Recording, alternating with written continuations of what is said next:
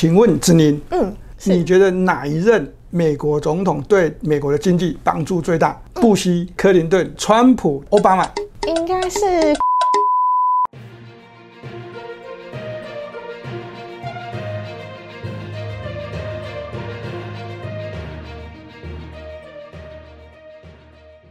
如果你是第一次收看本节目的观众朋友们，一定要帮我们订阅跟开启小铃铛，这样才不会错过我们新影片上传的通知哦。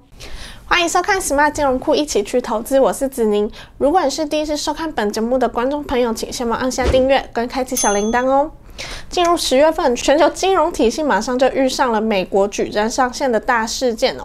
那这个风险事件攸关台北股市，会不会有光辉十月行情哦？那我们今天请到何文高分析师分析给你们听哦。我们欢迎何老师。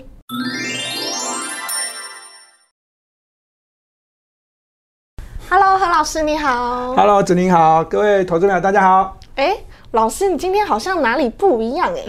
哦，你有发现哦？是不是我的袖子比较袖短对，为什么要卷起来？哦，答案是这样子的哦，因为最近呢，这个美国的市场好、出现了举债上限的这个问题，是而这件事情是我们投资世界的大事情。大事情好，我情。们今天讲给投资朋友听，那嗯顺便好、那卷袖子就跟美国的国会议员要拼了啊！好，那因为美国这国会议员都这样乱七八糟，举债上限的法案到现在还不通过，是，哦，使得市场很紧张。嗯，那老师，你刚刚讲到美国举债上限这个名词，对投资新手而言，好像哎、有听没有懂。那请问美国举债上限的由来是什么呢？好，这个事实上哦，这个很多投资朋友都不太懂了啊。那在我们年轻的时候也是，就是有听没有懂。那现在老了哈，让我们讲给大家听一下。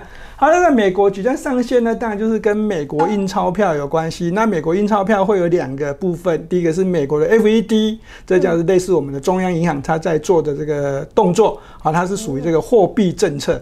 那在美国的财政部长。好，这财政部印钞票，这叫做财政行为，就是政府的财政支出。哦，这是两个部分。所以呢，过去我们一直在讲的美国印钞票，美国印钞票就是这都是 FED 在做的事情。但是现在因为 FED 印太多钱了，那美国的举债好债务上限也拉起来了。好，那所以呢，这个地方就这个美国财政部好现在手上要支付的这个偿还债券的本金跟这个利息好，这好这个资金可能不够了，所以哈就会使得这个市场上开始怎样，资本市场就紧张了。那讲到这个地方，大家还是有听没有懂，对不对？那我们现在把由来讲给大家听。好，这由来呢，哈，当然要从美国宪法开始啊。那美国是一个联邦政府，那当初的在美国的联邦政府的宪法，它就制定美国政府可以印钞票，可以印这个债券出来换钞票，但是这有前提哦，一定要让人民知道。所以，好，在财政部印钞票之前呢，要先通知国会。那国会再决定可不可以印。那到了起源一九八九年哈，这个西班牙跟美国战争的时候呢，那是战争时间，那国会呢就赶快这样通过一个法案，让美国的财政部说，哦，你手中如果有一亿的美金的短期债券，那你就可以再加发四亿的这个长期的债券，因为要应应这个战争。这个条件之下呢，每次财政部要印钞票啊，在印债券发行的时候，哦，都还是要通知国会，一直到第一次世界大战一九一七年的时候，比美国跟西班牙战争的时候要花的钱更多。那美国的国会就觉得说，你每次都要通知我再去印钞票，哦，这样可能动作就太慢了，因为战争太大了。好，所以呢，在美国国会当当时呢，在一九一七年之前，哈，都是要先通过财政部才能发债。但是在一九一七年之后呢，国会就允许财政部可以怎样直接发债了。美国的国会通过了第二自由债券的法案，所以呢，哈，这个旧债券到期之后发行新债券，好，在偿还旧债券，美国的国会好就认为这样子还是很麻烦，所以呢，哈，他们就说干脆我们给你一个总债务的额度，只要财政部发行的债券的额度没有超过这个总债务的额度，那你就可以继续的发新债券发。那旧的债券到期之后呢，好，再转为新的债券再发啊，因为他们有长短期嘛，哈，就长长期的债券跟短期债券不停的循环，啊，这就是美国举债上限的这个问题。哦，原来是这样子。那美国是世界霸主，但货币政策有 FED 印钞票来救经济。那历任总统的财政政策举债规模又是怎么样变化的呢？好，讲到这个美国的这个印钞票的哦，那我们先看这张图哦。这张图呢，哈，这大家可以看得很清楚。好，那左边这一个地方呢，哈，有一条线，它是往上不停的往上走。是。好，那就是在美国的这个总债务的支出的这个曲线。嗯。好，那在这个曲线上面呢，你会看到这个有浅蓝色的部分。好，那这个时间点都是美国经济萧条的时间。二零一一年的这个全球金融风暴，你可以看到它那一条曲线就急速的窜升。二零二零年的这个三月份，哈，新冠疫情的这这个地方，你也可以看得到，这曲线也是急速的在往上窜升。在川普执政的这个时间点，是好总债务是一口气拉高了七兆八兆，交给拜登的时候呢，美国的总债务就已经到的二十八兆左右了。好，那这个美国的这个债务上限在国会制定上面是最高哈，应该是只有二十二兆。换句话说，美国的债务上限问题事实上是怎样？川普所创造出来的。好，那这张图，好，那我们先问子宁一个问题。嗯，好，请问子宁，你觉得哪一任美国总统对美国的经济帮助最大？布希、克林顿、川普、奥巴马，你觉得哪一个？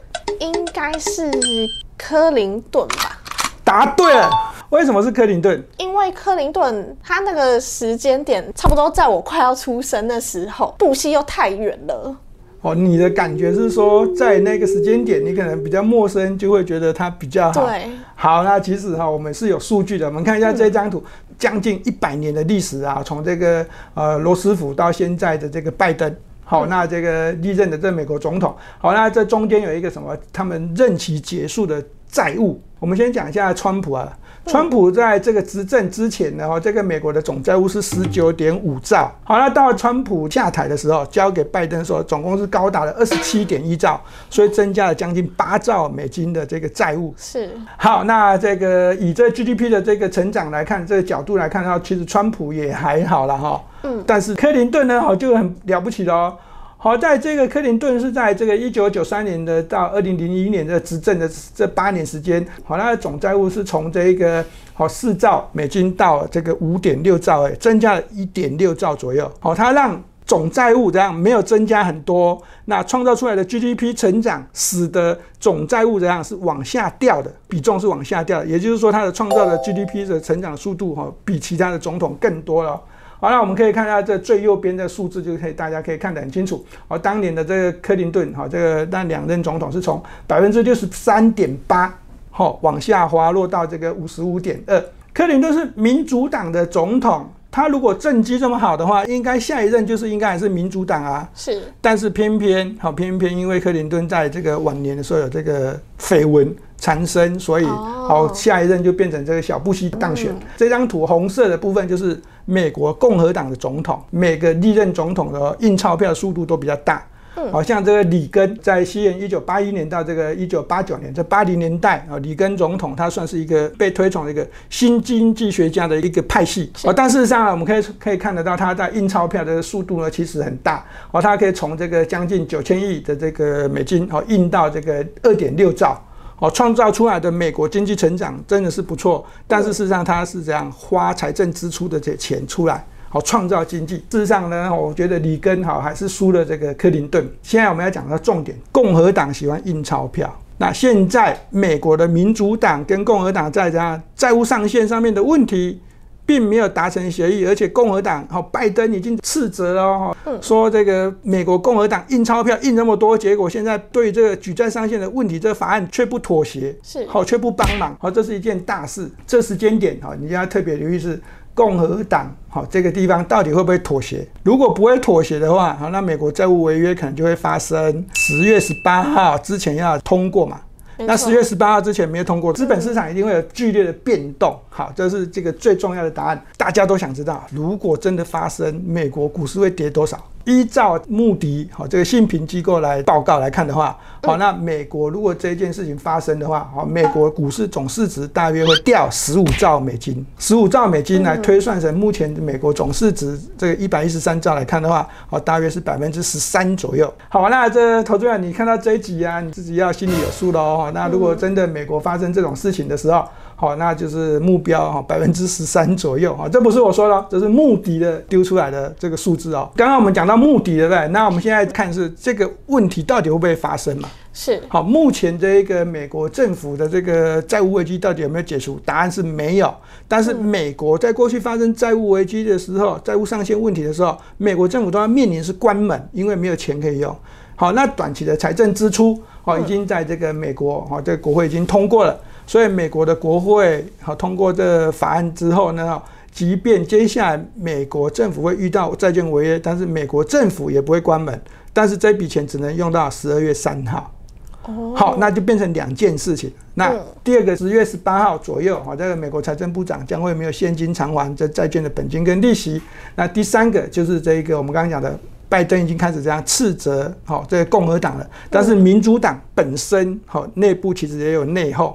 那这内讧的原因是来自于这个所谓的社会福利支出的法案跟这一个所谓的这基础建设的法案啊，这两边有这个进步派跟这个温和派哦有不同的看法。社会福利资本支出的法案跟这个基础建设法案跟举债上限有什么关系？听起来没有关系，对不对？但是偏偏民主党他把这两个法案包裹跟这个美国举债上限好冻结延后的这法案绑在一起，就是要过的话就三个都过了，如果不过的话三个都不过。好，所以这是现阶段啊，这个美国举债上限违约啊，在市场上好认为可能会发生的问题所在，就是这个法案哈，到目前为止美国国会都还没有想要表决的这个情况。哦，原来是这样子。那最后，请老师帮我们总结一下未来需要注意些什么吧。好，那在这个时间点呢，这个市场上变化比较重。那我们在之前已经有叮咛大家，哦，美国股市近期的变化啊，涨跌变化，大家都要特别的留意一下。好，但到目前为止还是一样，要请大家特别留意。好了，因为这个时间点，我们刚才讲了目的。好，那这信评机构我们已经说得很清楚。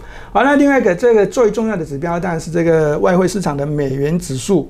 的涨跌，好，那这可能会是消息面的一个领先指标，好，那提供给投资朋友可以这个多留意一下，好，那美元指数跟道琼工业指数是成反比的，好，成反比的相关系数大约是百分之三十到百分之四十，好，但是如果美元指数会往上走强，那就代表的消息面可能会比较差，会比较偏利空，好，那相反的美元指数如果是会往下回落，那可能代表是消息面会往利多的方向走。